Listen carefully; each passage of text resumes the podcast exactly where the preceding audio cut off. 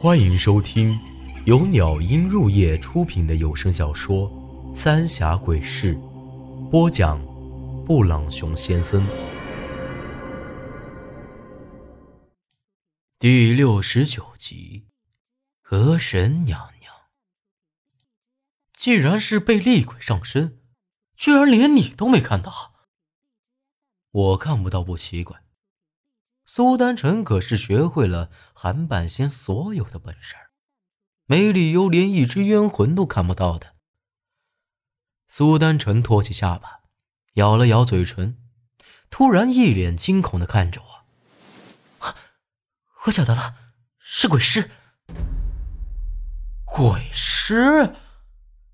我瞪大了眼睛看着苏丹臣，从小到大。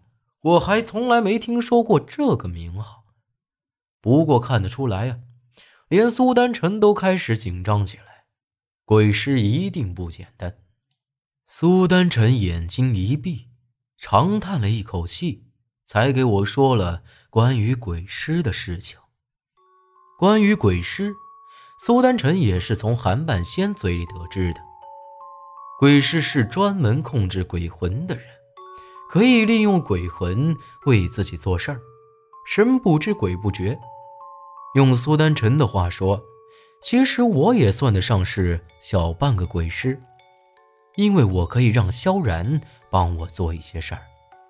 不过那是因为我和他结了阴婚，鬼师则不用这么麻烦，可以仅凭自己的邪术就能完全控制鬼魂。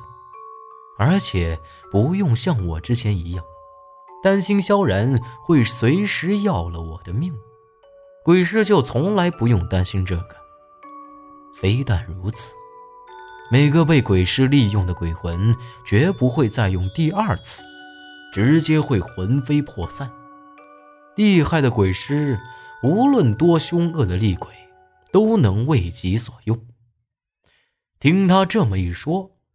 我也是不由得心里一紧，冤魂厉鬼、行尸走肉都已经很恐怖了，可没想到的是，鬼尸的恐怖程度远不止于此。你不是之前说那些死人之后会说同一句话吗？而且你也没见到那些鬼魂，说明那些都是被鬼尸给控制了。苏丹臣眉头紧蹙的看着我。是啊，之前那些人死后都会说一句“我一直在你身边”这句话，而且我也没看见那些死人的亡魂出来。要真是鬼尸，那就只能是那个瞎眼女人了。兴许当年八子里根本就没把她投到江里去。这话。我又想起来那坟坑里的两具尸骨，苏丹臣却摇了摇头。现在还不好说，你莫忘了，张爷可是隐瞒了当年你们白家住在这的事，而且他也不是个简单人，是他也说不定。还有啊，那坟里头可是有两具尸骨的。就在这时，外头传来张爷的声音。让我们跟着他们去祭拜河神。小心点苏丹臣低声说了一句，就出去了。咱们几个依旧是用八字里之前的那条竹筏子出去。张爷他们带了很多的祭品和香烛火纸，一路上大家都没怎么说话，而我和苏丹臣也始终小心翼翼的。注意着周围的一切，但这一路上，张爷他们几个也没有任何的举动，一切都很正常。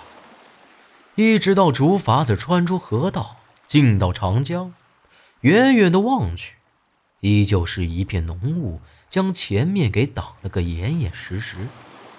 张爷吩咐大伙把竹筏子再朝前划点这离那浓雾越近啊。我就觉得越阴了，直到离那浓雾只有三丈来远的时候，才停了下来。而这会儿的阴冷之气也更明显了。之前和八子里穿过这浓雾的时候，虽然遇到了怪事儿，可没觉得有这么阴冷啊。今儿个没进去，都已经这样，这不由得让我和苏丹晨更加警觉起来。张爷在竹筏子前头摆好贡品，上了几炷香，吩咐我们几个往江里头烧纸，而他自己。则跪在前头，念叨着一篇祭文：“为神生灵，知死何路？原本初心为民造福，无奈下民臣民不悟，放屁邪疑，致河神怒。评书到此，十方悔悟，称除夕。”起神乎？这祭文倒是专门用来祭祀河神的。只是随着张爷这么念叨，这阴寒之气似乎越来越盛了，而那浓雾里头也隐隐约约泛起了一阵淡紫色的光，而且我也清楚的看到，那雾气当中似乎有一个婀娜多姿的女人。正从水里慢慢升起来，隐隐的，又像是听到她在浅唱低吟。虽然没法看清她的样子，不过却给我一种无形的威慑之气。更让我没想到的是，胸口突然隐隐作痛，像是有什么东西要从那血痕当中钻出来一样。河神娘娘，快投祭品磕头！张爷念完，赶紧俯下身子，而王老六和大虎也赶紧将那些祭品一股脑儿的丢进江里头。这些祭品一到江里，就像有啥子东西给拖走了一样，直接都涌向了那片大雾之中。说来也怪啊。没过多久，这股阴寒之气明显弱了不少，那浓雾里头的人影子也慢慢的沉入了长江里头。这会儿，我的胸口这阵疼痛也一下子就消失了。虽然我打小就生活在长江边上，可这么多年了，我从来没见过真正的河神娘娘到底长啥样。也只是道听途说一些，而且每个地方对河神的说道都是不一样的。毕竟谁也没见过真正的河神，有没有河神都还两说呢。我和苏丹晨也都是满心疑惑，莫不是那河神娘娘真的显灵了？这会儿，张爷的脸色才舒缓了许多，长舒了一口气。赶紧吩咐大虎朝回话。呃，那个张爷，那真的是何氏娘娘吗？我试探性的问了一句。没想到张爷一听，立马就发火，说我这是对河神娘娘的大不敬，又赶紧朝着那浓雾的方向磕了几个头，说啥是我不懂事儿，河神莫要怪罪之类的。之后我又问起这地儿的大雾是咋回事？万里长江，为啥子河神娘娘唯独出现在这儿呢？而张也则说，这里曾经是巫山神女斩孽龙的地方，那河神娘娘就是神女瑶姬。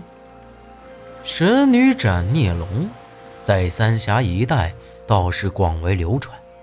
说白了，就是神女瑶姬用玉簪一画，将这祸害长江的十二条孽龙给斩杀了，才有了现在的巫山十二峰。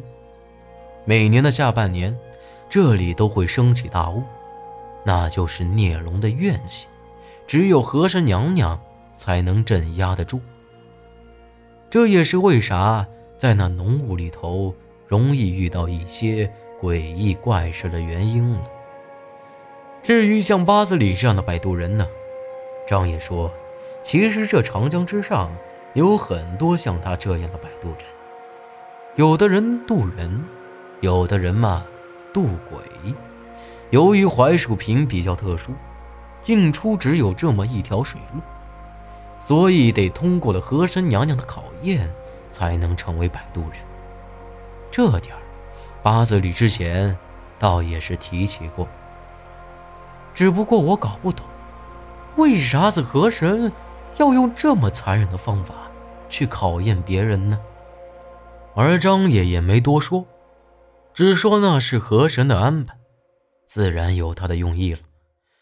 咱们可不能怀疑河神的决定呢，还让我以后啊，千万莫再说这些对河神不敬的话了。